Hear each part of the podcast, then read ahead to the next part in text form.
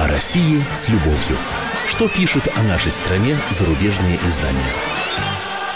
Мы приветствуем всех, кто слушает радиостанцию «Комсомольская правда» в Москве и других городах вещания. И сейчас пришло время познакомиться с наиболее интересными публикациями в иностранных СМИ о нашей стране.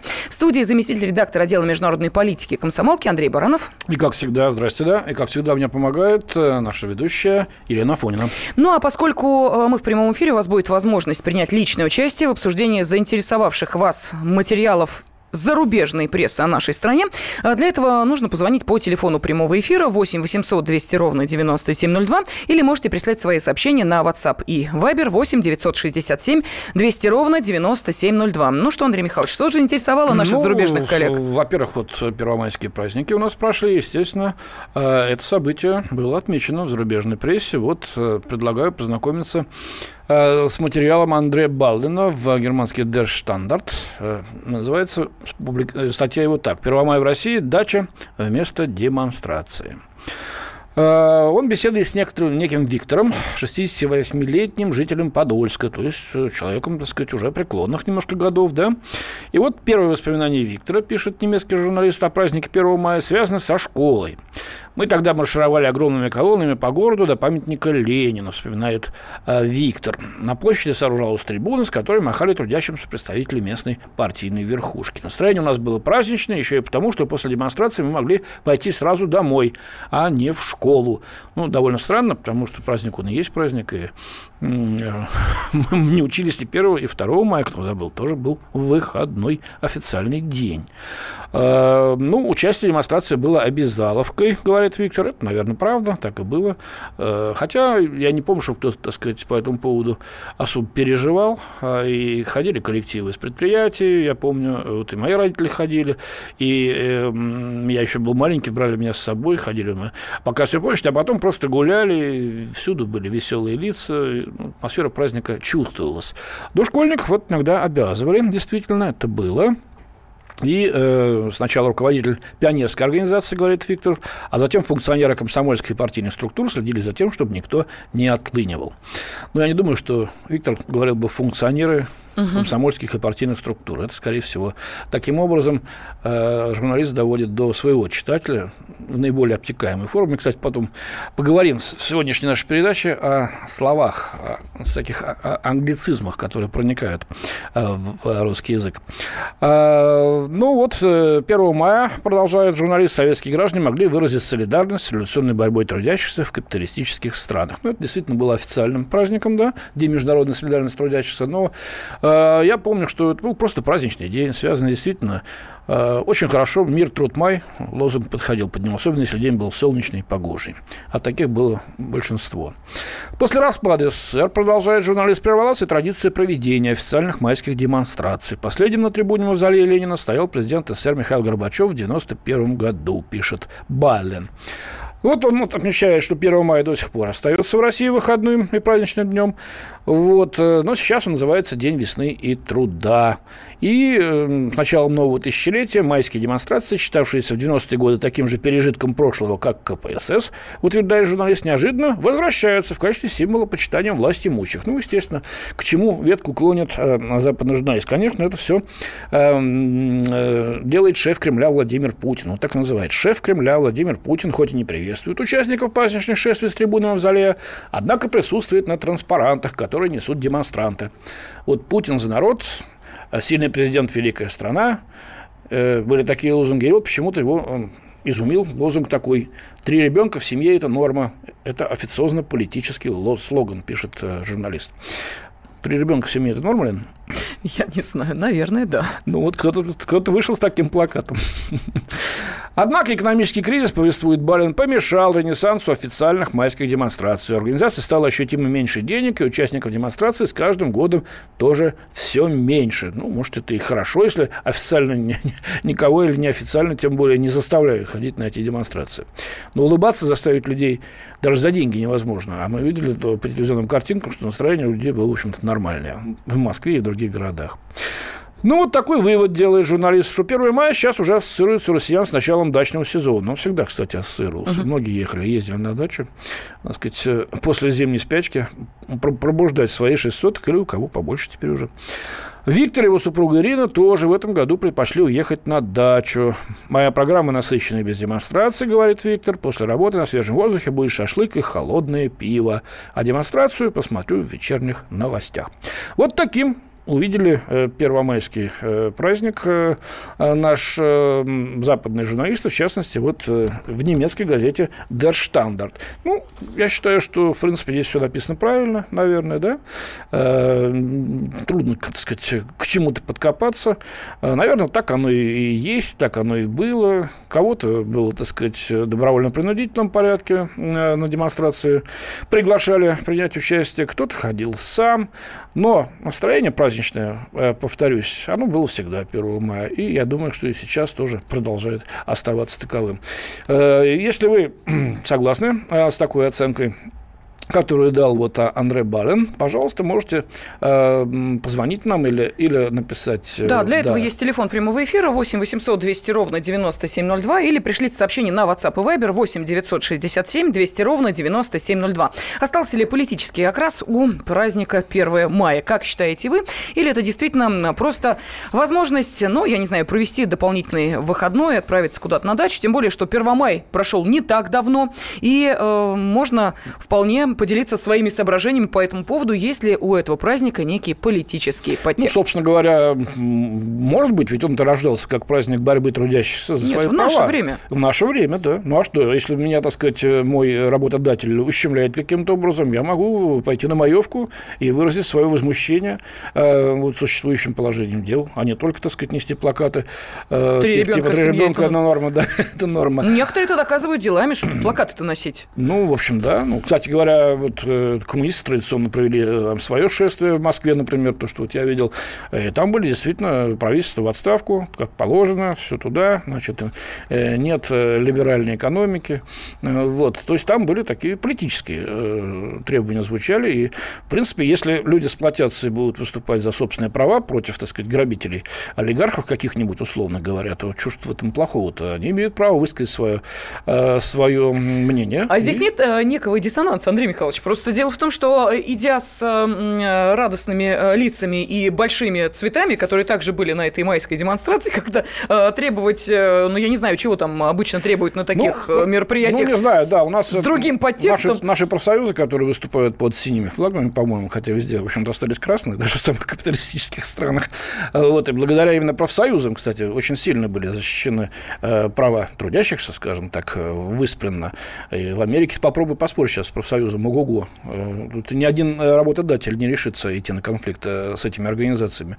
Э, это одно, когда организовываются вот такие веселые шествия, это одно. А когда, так сказать, организовываются шествия действительно трудящихся недовольных чем-то, это другое. Но все-таки настроение, когда идешь вместе с единомышленниками, когда идешь в потоке людей, объединенных одной общей идеей, всегда почему-то хочется Я не знаю, мне кажется, что эти политические лозунги, даже самые серьезные, немножечко как-то замыливаются в этой ну, праздничной атмосфере. Пожалуйста, вы можете с нами поспорить или согласиться. Телефон прямого эфира 8 800 200 ровно 9702. Как вы считаете, присутствует ли у 1 а, мая вот такой политический подтекст? Вот что нам пишут. А, в принципе, 1 мая можно сравнить с праздником народного единства. Угу. Угу.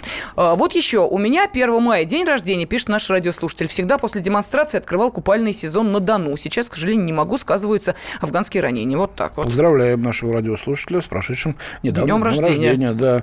Ну, видите как, э, когда день рождения попадает на праздник, это всегда день очень веселый и хороший. А, я надеюсь, что таких праздников у нас будет э, много. Вот. И Сейчас приближается праздник Победы, 9 мая, наверняка будет опять бессмертный полк, и вот там действительно чувствуешь себя э, частью огромной страны, частью народа, очень мощного народа, объединенного памятью. Э, значит, э, о наших предках, э, победивших в войне, и озабоченных тем, чтобы эту память не растерять и идти вперед. Да, ну а буквально через две минуты мы будем продолжать изучать зарубежную прессу и узнаем, какие еще наши российские реалии заинтересовали и взволновали наших зарубежных коллег, о чем они хотели рассказать своим читателям. О России с любовью. Что пишут о нашей стране зарубежные издания?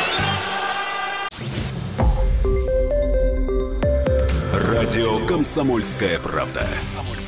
Более сотни городов вещания и многомиллионная аудитория. Хабаровск 88 и 3 FM. Челябинск 95 и 3 FM. Барнаул 106 и 8 FM. Москва 97 и 2 FM. Слушаем всей страной. России с любовью. Что пишут о нашей стране зарубежные издания? В студии заместитель редактора отдела международной политики «Комсомольской правды» Андрей Баранов. И ведущая радио «Комсомольская правда» Елена Афонина. Ну, а я напомню, что в течение этого часа мы знакомим вас с материалами зарубежной прессы о нашей стране. Зарубежные журналисты, конечно, внимательно следят за тем, что происходит здесь у нас э, в России, и до своих читателей э, доносят э, основные события, которые, собственно, ну, у нас здесь и случаются. От, например, первомайских демонстраций до... До чего, Андрей Михайлович? До большого сноса. Речь идет о сносе пятиэтажек пока в Москве. Москвичей это, конечно, уже затронуло напрямую. А, ну и планы, в общем-то, избавляться от хрущоб, как их называют в народе, и в других городах а, Российской Федерации. Ну вот пока, значит, на примере Москвы Энн Дорит Бой из швейцарской газеты «Neue Zürcher Zeitung» вот пишет об этом проекте. Э, ну, что она говорит? С улицы эти прямоугольные грязно-серые жилые дома выглядят так же скучно, как поставленные друг на друга гаражи. Соглашусь. Действительно, пятиэтажки, в общем-то, выглядят совершенно уныло, даже если их побелить эм, как следует. Почему-то буквально через несколько месяцев опять грязные разводы начинают проступать. Э, в их квартирах низкие потолки и тонкие стены. Площадь трехкомнатной квартиры вместе с балконом составляет всего, пишут швейцарская журналистка, 58 квадратных метров. Кухни 6 метров. Это действительно мало. В народе такие дома называют хрущевками или хрущевыми, да, вот, как мы знаем, по имени партийного лидера Никиты Хрущева, который в конце 50-х, начале 60-х насаждал подобные дома по всему Советскому Союзу. По первоначальной задумке, такие дома, строившиеся из готовых бетонных блоков, были временным жильем на 20-30 лет, но миллионы людей в России и других постсоветских государствах продолжают жить в них и сейчас. Ну и вот теперь, говорится в статье, последний час Хрущевок решили ускорить. И об этом распорядился сам президент Путин. Вот он в разговоре с, с мэром Москвы э, Сергеем Собяниным, разговор показали по телевидению в конце февраля, э, дал указание больше не вкладывать деньги в ремонт Хрущевок, а строить новое жилье. Ну, эта идея была поддержана, и до 2018 года в Москве вообще планировали снести 8 тысяч домов, из которых 60 тысяч квартир общей площадью 25 миллионов квадратных метров. То есть десятая часть, получается, от суммарной московской жилплощади. Вот такой грандиозный проект. А, мэр пообещал собственникам и жителям Хрущевок, которых около э, полутора миллионов, даже чуть больше, более просторные современные квартиры в новостройках в их же районах. Вместо 8 квадратов на человека э, будет 18. Вот таким, такой новый стандарт. Стоимость гигантского строительного проекта, пишет газета, оценивается городом в 60 миллиардов швейцарских франков. Вот, ну сколько это будет на рубли, как-то я да, забыл. Надо бы было сказать. Но франк, на всякий случай, швейцарский, он дороже. Подороже доллара, доллара да. да. Угу. Так что дороже, дороже 60 миллиардов долларов. Однако независимые эксперты опасаются, что смета может вырасти, а сама стройка затянуться на 20 лет. Ведь такого крупного проекта по сносу и строительству в России никогда не было. Собственно говоря, по-моему, нигде не было. Разве только что в Китае, с которого я только что вернулся. Там действительно вот в Пекине, в других городах э, сносили все вот это убогое э, жилье, которое там было. И вот все, абсолютно, э, до копеечки, что называется. И строили на этом месте совершенно новые дома, районы, uh-huh. дороги, площади. Вот, и получились города с нуля, что называется. Очень красивые, кстати, ухоженные. Вот. Ну, дальше пошел негатив, естественно. Не можешь же ну, что-нибудь, так сказать, поддерживать-то только, что у нас происходит. Скорее всего, наоборот, ругают нас. Ну, вот пошел негатив в статье Zeitung. А, значит, поначалу заявление Собянина обнадежило многих жителей Хрущевок, продолжает журналистка. Но спустя два месяца слухов обещаний большинство москвичей начали бояться, что их против воли переселят 25-этажную высотку на окраине или попросят хорошенько раскошелиться за квартиру более удобном месте. Откуда идут эти слухи и домыслы, пока не ясно. А, ну, поводом для опасений, продолжает автор, эм, стал новый закон, который московские депутаты быстренько внесли на рассмотрение в городскую думу для того, чтобы создать правовую базу беспрецедентного сноса. Уже приняли в первом, в первом чтении. В частности, закон существенно ограничивает права собственников жилья в так называемых зонах реновации, то есть сноса да, uh-huh. и строительства нового жилья, и позволяет городу сносить любые дома, находящиеся в них. Вот здесь, по-моему, э, допущена э, неточность нашей зарубежной швейцарской коллегой. Речь идет именно о пятиэтажках.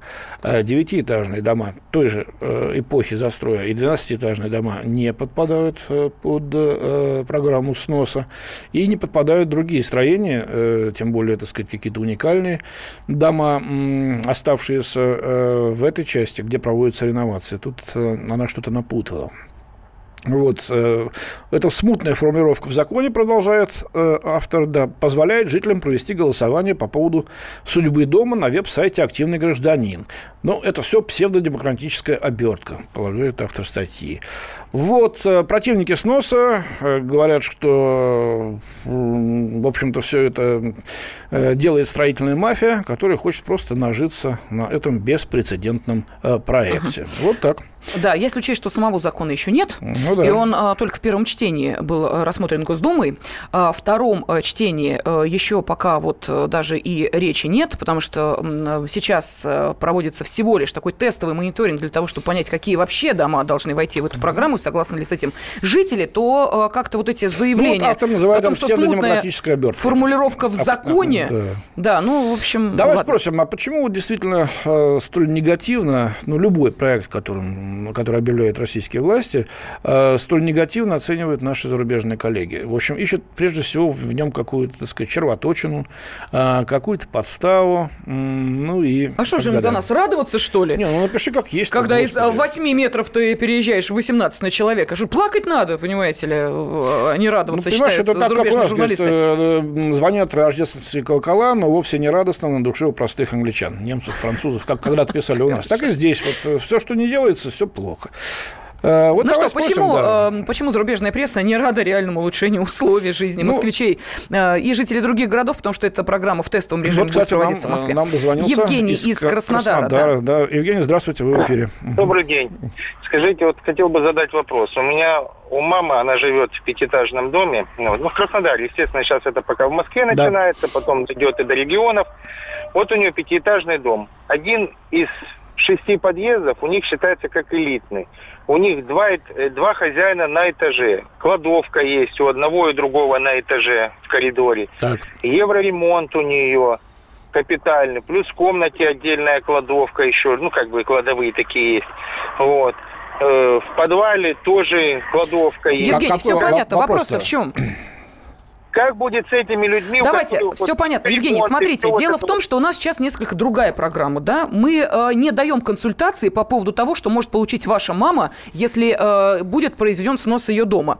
В любом случае, есть сайт kp.ru. Э, там сейчас очень активно следят за тем, как идет вот эта программа э, реновации. Если у вас есть какие-то вопросы, смело на сайт kp.ru заходите, этот вопрос там оставляйте и ждите, когда журналисты, которые посвящены буквально вгрызаются в эту тему, в эту проблему, вам ответят. Потому что у нас сейчас несколько иная задача. Вот Андрей Михайлович, э, заместитель редактора отдела международной политики, он сюда приходит с информацией о том, как наши зарубежные коллеги воспринимают то, что происходит здесь, в нашей стране. И вот дальше мы пытаемся понять, вы согласны с этим мнением зарубежных журналистов или вы готовы с ними поспорить? Вот в частности, то, что касается э, вот этой программы реновации, у нас возникает вопрос. Вот почему, почему, э, например, швейцарская журналистка вместо того, чтобы радостно, она вначале написала, да, вот ужасные условия, кухня 6 метров, 8 метров на человека, такие раньше были нормативы, сейчас 18, но все равно плохо, что люди из этих условий переезжают в другие. Почему плохо? Ну, потому что вот э, плохо. Обманут. Обманут, надуют, не получат. Э, никто еще даже закона не видел, все равно не получат. А почему? А потому что. Вот вы согласны с этой точкой зрения или можете поспорить? Пожалуйста. Андрей из Москвы, здравствуйте. Да, добрый день. Добрый день. Э, меня зовут Андрей. Я считаю, что э, ничего не ново, и большая игра, как говорит Михаил Леонтьев, продолжается.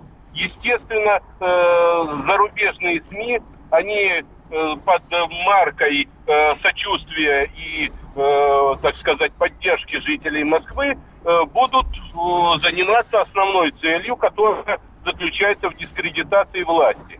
В данном случае им не надо ничего выдумывать, потому что московские власти, на мой взгляд, совершили несколько чудовищных ошибок, чудовищных просто, которые э, западные коллеги правильно э, раздувают. Но не для того, чтобы нам помочь, а для того, чтобы достичь своих целей. Понятно. Это уже так было не угу. раз.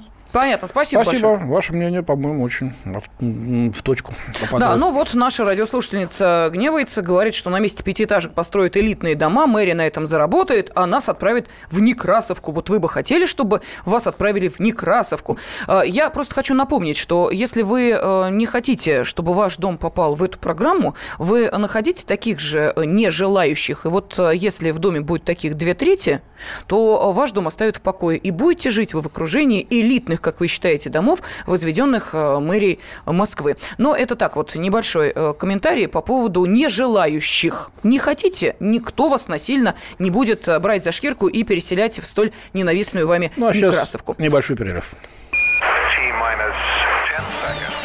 О России с любовью. Что пишут о нашей стране зарубежные издания?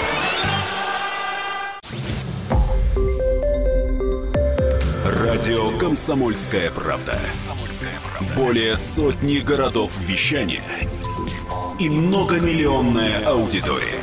Челябинск 95 и 3 FM. Эм.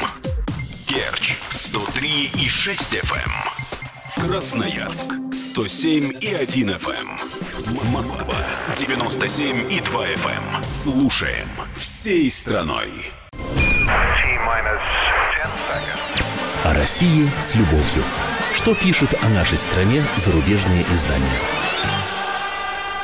Студии заместитель редактора отдела международной политики комсомольской правды Андрей Баранов. И ведущая радио нашего Яна Фонина. Да, но не все мы полиглоты, и не каждый из нас каждый день э, читает э, зарубежную прессу э, на, собственно, языке журналистов, которые разражаются интересными статьями о нашей российской жизни. Вот именно поэтому такую подборку вам как раз и предлагает Андрей Михайлович в своей программе. Ну, а вы уж можете сами судить, насколько мнение наших зарубежных коллег совпадает с тем, что вы сами видите чувствуете, о чем готовы сказать, позвонив по телефону прямого эфира 8 800 200 ровно 9702. Ну, сейчас мы только что обсуждали программу сноса пятиэтажек, которая стартовала в Москве, потом затронет и другие города.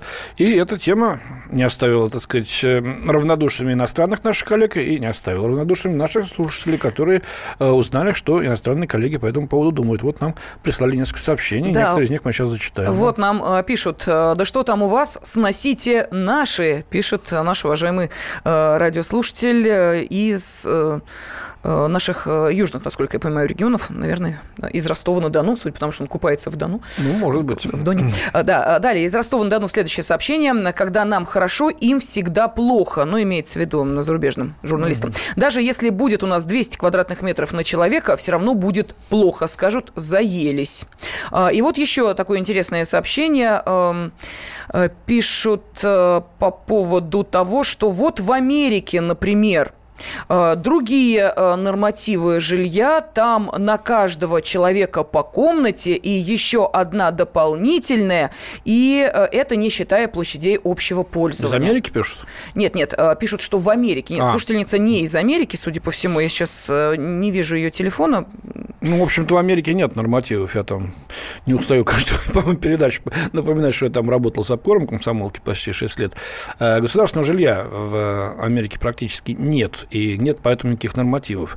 Есть деньги, и покупай то жилье, которое тебе по карману. Нет денег, живи в трейлере, в вагончике или в картонной коробке, он проводи ночи.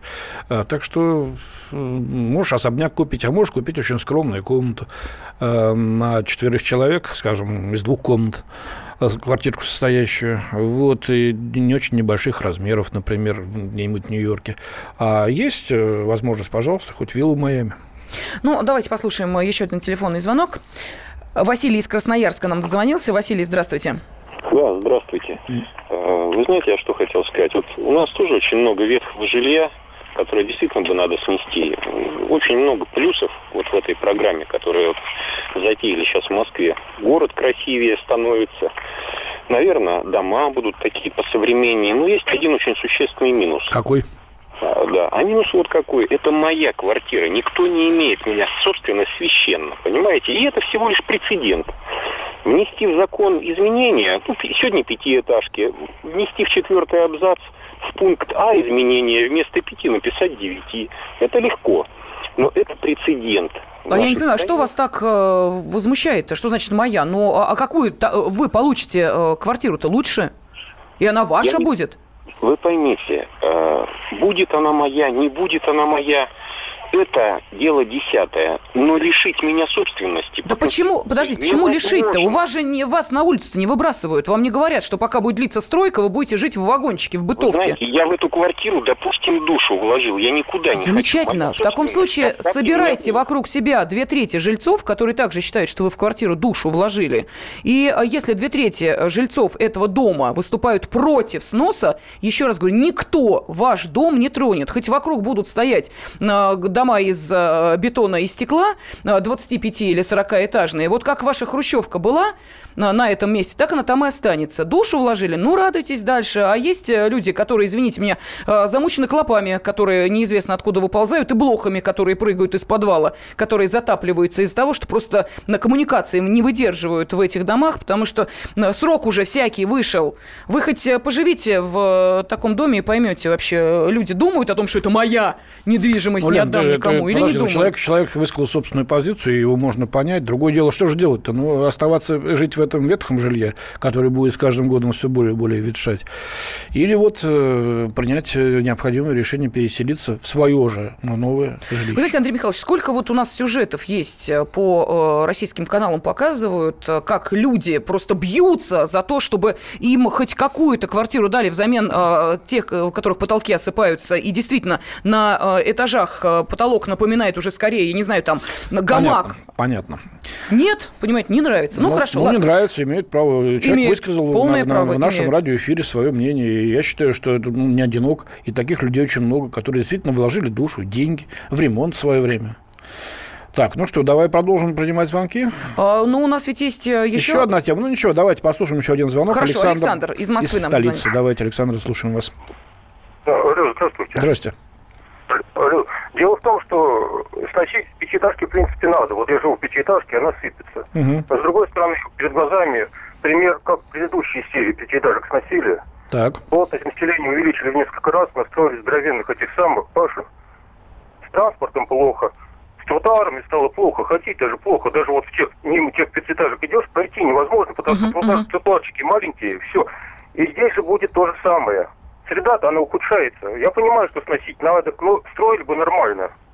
Но люди, которые живут, должны... Нормы существуют, а нормы нарушаются все. На месте каждой пятиэтажки строят здоровенную башню. Ну, а, а хорошо, а, а что делать? А население из этих пятиэтажек, вот те, которые снесли, их переселили в другие башни, которые построили в другом месте, а эти построили новые башни и населили полностью приезжими. Я что такое, Понятно, это но ну, давайте хорошо. еще раз говорю, да, мы просто обсуждаем вот саму эту тему, не давая ответы на ваши вопросы, потому что для того, чтобы получить ответ, есть, во-первых, сайт kp.ru, там свой вопрос можете оставлять, есть, например, мэр Москвы Сергей Собянин, как вы понимаете, отвечающий на ваши вопросы, есть горячие линии всяческие, и есть, в конце концов, время для того, чтобы узнать, как на этот вопрос ответит столичные власти. Потому что сейчас, еще раз говорим, подготовительный этап. Никто вас завтра не снесет. И никто завтра этот 20-этажный э, эм, монстр в вашем дворе не поставит. То есть сейчас все это обсуждается. Это цикл, вот такой этап обсуждения. И спасибо, что вы это делаете вместе с нами и зарубежными журналистами. Ну да, давайте вернемся к зарубежным журналистам. У нас осталось совсем немножко времени. Э, заглянем мы в газету американскую Washington Post, авторитетнейшую и прочтем там а, публикацию Дэвида Филиппова. Она называется так «Русские ведут войну слов в США, используя американизмы». Столько всего разделяет США и Россию прямо сейчас, и кажется, что этот список становится длиннее с каждым днем. Украина, Иран, Сирия, Северная Корея, отмечает Филиппов. Но есть один способ, с помощью которого Россия и Соединенные Штаты сближаются. Они используют для этого язык американской политики. Возьмем хотя бы выражение «фейковые новости», да, «fake news». Э, выражение, которое регулярно звучит, когда российские чиновники опровергают американские или европейские новостные репортажи. В русском языке полно слов со значением фейк. Ну, действительно, фальшивка, подделка, обман, там, утка, да? Угу. В зависимости от того, говорим ли мы там о лжи, подделке, контрафакте, э, вот, или какой-то выдумке несуразной. Но ни одно из этих русских слов полностью не отображает такое современное явление, как индустрия фальшивых веб-сайтов, твитов и других постов в социальных сетях, которые создаются кем-то и распространяются ботами. А, вот известная э, э, филолог и американский журналист Мишель Берди, она ведет, э, есть такое англоязычное у нас издание в Москве Moscow Times для иностранцев, ведет колонку о русском языке, очень интересную, кстати, такую, через восприятие, язык через восприятие действительности, очень интересно пишет. Вот, в русском языке нет слов, обозначающих это понятие фейк. Так что журналисты стали использовать английское слово, сказала Берди. Э, теперь и российское чиновничество подхватило это слово и пытается присвоить его и сменить его значение на фейковые новости о России, распространяемые нашими врагами внутри страны и за рубежом, говорит Берди. А, ну, Дальше идет вывод у журналиста. Пока Россия дрейфует все дальше от либерального, построенного по западному образцу общества, которое рисовали в своем воображении некоторые из лидеров после падения Советского Союза, американизмы часто используются, чтобы подчеркнуть этот сдвиг. Выражение современного американского соци социополитического жаргона внедрились в речь российских чиновников. А, вот тут приводится в качестве примера выражение Марии Захаровой. Попытки обвинять Россию, говорит Захарова, которые предпринимались и продолжают предприниматься американским политическим истеблишментом, лицемерны. Слово «истеблишмент» вот за, почему-то, э, так сказать, возмутило господина Дэвида Филиппова. Э, можно же было сказать э, российские, прави... вернее, американские правящие круги, там ruling circles, да, но, правда, это не совсем то, когда говоришь о Соединенных Штатах. И такова одна из причин того, что эти выражения входят в русский язык. Но вообще-то, надо сказать, уважаемые наши иностранные коллеги, что благодаря вам в наш язык вошли такие выражения, как рэкет, не, не было в русском языке такого а, слова, потому что не, не существовало э, такого явления. Теперь существует, увы, да? Вот. Э, не было, э, значит, э, рейдерства, рейдерского захвата, да? Теперь существует благодаря вам. Не было киллер, был наемный убийца. Ну, как-то не то. А киллер – это вот за деньги. Хакер – совсем недавно у нас появился и прижился тоже благодаря вам, уважаемые наши иностранные коллеги. Так что, к сожалению, вместе с вашими негативными разными явлениями, которые вы почему-то все время приписываете нам, вот, э, мы вынуждены брать и э, их обозначения из ваших языков, потому что э, в русском языке таких понятий не было. Правда, это доходит до каких-то мерчендайзинга совершенно непонятного, да? Товаровед вообще, мерчендайзер – это товаровед. Но товаровед как-то звучит не очень гламурно, опять-таки, uh-huh, не очень uh-huh. хорошо, да? А вот мерчендайзер почему-то, почему-то, да. Ну, вот перегиб, мне кажется, вот эти вот эти слова, э, они очень скоро растворятся и уйдут из русского языка или будут окуклены. Тут говорят некоторые, вот макроступа, что говорить вместо галоши, да? Вот, вот почему-то босоножки никого абсолютно вот не, не волнует. А, по-моему, очень смешное тоже название. Или самосвал. А вертолет? Вы подумайте, вертолет. Да смех какой-то, что это за слово-то? Ну, геликоптер не прижился.